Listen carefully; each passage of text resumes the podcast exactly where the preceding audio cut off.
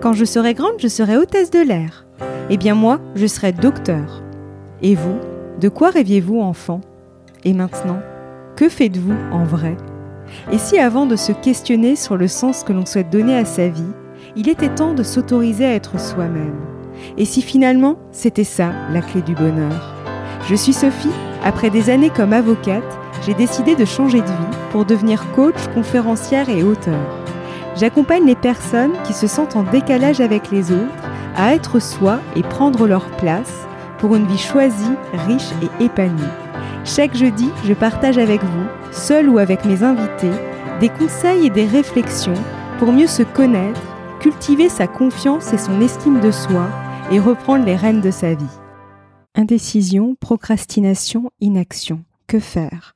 Vous avez un projet qui trotte dans votre tête depuis des mois, mais vous avez du mal à vous décider. Vous êtes en train de vous lancer, mais vous êtes comme paralysé au moment de prendre une décision. Vous avez du mal à passer à l'action. Alors vous remettez au lendemain, ou alors vous n'agissez que sous la pression extérieure. Vous vous retrouvez dans une situation inconfortable dans laquelle se mêle un ensemble de sentiments désagréables, dont la culpabilité de ne pas avancer comme vous le souhaitez. Qui n'a jamais procrastiné? Qui n'a jamais remis à plus tard un choix ou une décision, comme si le temps allait trouver la solution à notre place?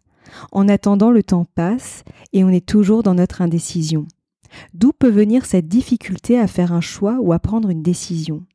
Peut-être que vous n'avez pas envie de renoncer à des possibles, ou que vous voulez que tout soit parfait avant de passer à l'action, ou peut-être que vous avez besoin de contrôler le cours des choses. Et s'il se cachait encore autre chose derrière cette difficulté à choisir ou à décider? Et si la période estivale était le bon moment pour investiguer et remettre tout à plat avant de redémarrer l'année? Avant de poursuivre, j'aimerais éclaircir un point.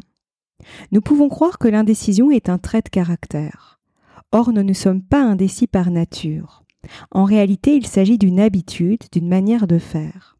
J'en parle en connaissance de cause puisque je m'identifiais comme une grande indécise dans le passé. Cette indécision touchait toutes les sphères de ma vie. Elle me faisait perdre beaucoup d'énergie. Si on regarde de plus près, on a souvent du mal à faire un choix parce qu'on a besoin de peser le pour et le contre pour s'assurer qu'il s'agisse du meilleur choix possible. C'est une manière d'agir par prudence.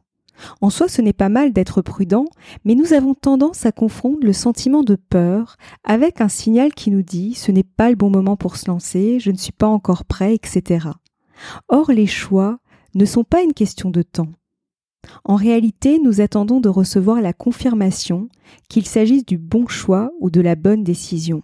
Or, paradoxalement, nous n'aurons cette confirmation la plupart du temps qu'une fois être passé à l'action. En effet, seul le passage à l'action vous apportera les réponses que vous cherchez. Il est vrai que nous avons souvent besoin de réfléchir et de poser les choses avant de passer à l'action. Mais il est important de trouver un juste équilibre entre la réflexion et l'action, d'autant plus que nos désirs et nos aspirations restent de l'ordre du fantasme tant que nous ne posons pas des actions concrètes pour les matérialiser. Par exemple, j'ai remarqué dans mes débuts dans l'entrepreneuriat qu'il est important de ne pas se prendre la tête et de passer assez rapidement à l'action. Pourquoi? Il y a une différence à faire entre imagination et réalité. En effet, certains de nos projets ne correspondent pas forcément à l'idée que l'on peut s'en faire. C'est comme quand on envisage de changer de boîte. On a toujours une idée de départ qui ne correspond pas toujours à la réalité. Pourtant, ce n'est qu'en posant les premières actions que l'on va pouvoir s'en rendre compte. C'est donc le passage à l'action qui va vous permettre de valider vos choix. Alors l'idée n'est pas de se lancer tête baissée, mais il me semble important de ne pas trop rester dans sa tête. En restant dans l'inaction, on peut idéaliser ses projets et s'éloigner encore plus de la réalité. C'est comme tout, tout est une question d'équilibre. Aussi, il me semble important de garder à l'esprit que l'échec n'existe pas.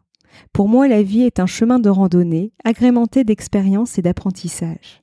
Nous portons notre histoire et notre vécu sur notre dos. Il nous arrive de passer par des ronds-points où nous choisissons de prendre telle ou telle direction. Nos choix ne sont ni plus ni moins que des directions que l'on décide de suivre. Peu importe où cela nous mène, nous pourrons toujours changer de direction. Rien n'est gravé dans le marbre. Il est toujours possible de réajuster les choses par la suite. Dans tous les cas, qu'une décision soit bonne ou mauvaise, elle reste selon moi l'opportunité de tirer des enseignements. Alors même si on ne peut pas savoir à l'avance si tel ou tel choix est le bon choix, on peut porter son attention sur son état émotionnel au moment de sa prise de décision. Face à un choix, il y a deux comportements possibles. Soit on est en mode je fuis, soit on est en mode je vais vers.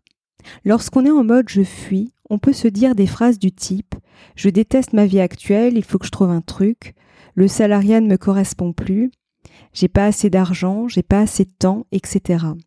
Dans ce mode je fuis, on est dans une dynamique, cette situation est douloureuse pour moi, comment je fais pour en sortir? Dans un tel état émotionnel, on va faire généralement des choix avec une vision court terme. Très souvent, les questions existentielles vont revenir quelques mois plus tard. Alors ce n'est pas mal d'agir ainsi. En effet, il peut être pertinent de sortir d'une situation vraiment désagréable, sous réserve de garder à l'esprit qu'il peut être opportun de se poser des questions plus en profondeur, une fois le calme retrouvé. À côté de ce mode je fuis, il y a le mode je vais vers. C'est lorsqu'on se dit des phrases du type J'aime bien mon travail, mais je sens que j'ai envie de plus, j'ai envie de contribuer davantage, j'ai envie de donner un peu plus de sens à ma vie, etc. Dans ce cas, c'est important de se questionner sur ce qu'on veut vraiment, sur ce qui fait sens pour nous. Pour ma part, j'ai longtemps été en mode je fuis. J'ai été souvent dans le faire, mais je me suis rendu compte qu'il m'arrivait de faire des choses par contrainte, dans le sens il faut faire comme ceci, il faut faire comme cela. Et finalement, je finissais par m'éloigner de ce qui me faisait vraiment vibrer. Pourquoi agir ainsi? Sans doute par peur. Or, j'ai remarqué que c'est en se connectant à ce qui nous anime vraiment que l'on arrive à dépasser ses peurs. Si je prends l'exemple de mon expérience dans le podcast, ce fut une expérience assez challengeante pour moi. Me mettre en avant, affirmer mes opinions, étaient des exercices vraiment difficiles pour moi. Mais l'envie d'aller à la rencontre de personnes que je trouvais inspirantes de par leurs idées ou leur parcours était tellement grande que j'ai dépassé mes peurs. Et dès que je me trouvais moins animée par ce que je faisais, certaines peurs remontaient à la surface, comme la peur d'être visible. D'où l'importance de se connecter à ce qui nous fait vraiment vibrer. Encore dernièrement, je l'ai remarqué au Salon du Livre à Vannes, où je suis allée à la rencontre de certains auteurs, dont Bernard Werber et Mireille Dumas. Les peurs étaient là, mais l'envie de les interviewer était tellement grande que j'ai laissé mes peurs de côté.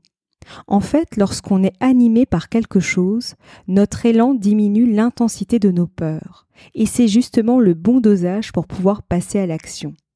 C'est justement lorsque l'intensité de nos peurs est trop grande que l'on se retrouve comme paralysé. En plus, nous n'en sommes pas toujours conscients puisque notre mental est très bon pour nous raconter des histoires. Tout cela pour dire qu'il peut être intéressant de questionner votre état émotionnel lors de vos prises de décision, pour repérer si vous êtes en mode je fuis ou en mode je vais vers. Cela pourra vous aider à faire le bon choix. Toutefois, cela ne vous empêchera pas de remettre les choses en lendemain. Qu'est-ce qui peut se cacher derrière la procrastination? Parmi les multitudes de raisons possibles, remettre au lendemain peut parfois signifier que le cadre que vous vous imposez ne vous corresponde pas. En effet, il peut arriver de nous imposer de faire telle ou telle chose pour se conformer à ce qu'il faut faire. Paradoxalement, nous n'aimons pas forcément agir sous la contrainte. L'objectif va donc être de trouver le cadre qui vous convienne et qui va vous motiver à passer à l'action. En fait, tout l'enjeu consiste à vous reconnecter à votre authenticité, en vous demandant qui suis-je? Qui ai-je envie d'être? Qu'est-ce que j'ai envie de faire? Une fois que vous avez clarifié quelles sont vos réelles aspirations, c'est à ce moment-là qu'il va falloir vous autoriser à créer quelque chose qui vous corresponde, en vous demandant comment sortir de ce que je crois devoir faire pour faire ce qui me correspond vraiment? Sous quelle forme ai-je envie de passer à l'action? Je vous invite à reprendre ces questions à tête reposée en laissant de côté les peurs et les injonctions. Ce sont généralement les peurs et les injonctions qui nous éloignent de ce qui nous fait vraiment vibrer. Si vous êtes vraiment honnête avec vous-même en répondant à ces questions, vous allez pouvoir vous reconnecter à ce qui vous anime vraiment. C'est en prenant du plaisir dans ce que vous faites que vous allez allumer le moteur à l'intérieur de vous et donc pouvoir passer à l'action. C'est à ce moment-là que vous allez arrêter de reporter à plus tard. Et si vous voulez aller encore plus loin, j'ai créé un atelier gratuit dans lequel je partage avec vous trois étapes pour prendre les bonnes décisions avec confiance. C'est une méthode que j'utilise et qui m'a permise de sortir de l'indécision. C'est là que je me suis rendu compte que ce n'était pas un trait de ma personnalité, mais bien une habitude dont je devais me débarrasser. Durant cet été, je vais vous proposer une programmation différente pour vous permettre de poursuivre votre introspection durant cette période de l'année où l'on s'autorise souvent à prendre plus de moments pour soi. Et si ce n'est pas encore le cas, je vous encourage vivement à vous réserver des petits moments pour vous. L'été peut être l'un des moments idéaux pour remettre tout à plat et bien redémarrer l'année. Je vous souhaite de très belles vacances et si vous n'êtes pas encore en vacances, je vous souhaite un très bel été. Je vous donne rendez-vous la semaine prochaine. À bientôt. Si cet épisode vous plaît, je vous serais vraiment reconnaissante de laisser un commentaire avec un maximum d'étoiles sur Apple Podcast ou votre plateforme préférée pour m'aider à le faire connaître. N'hésitez pas à le partager si ce podcast vous semble être utile à d'autres personnes. Je vous souhaite une très belle journée ou une très belle soirée et vous donne rendez-vous la semaine prochaine. À bientôt!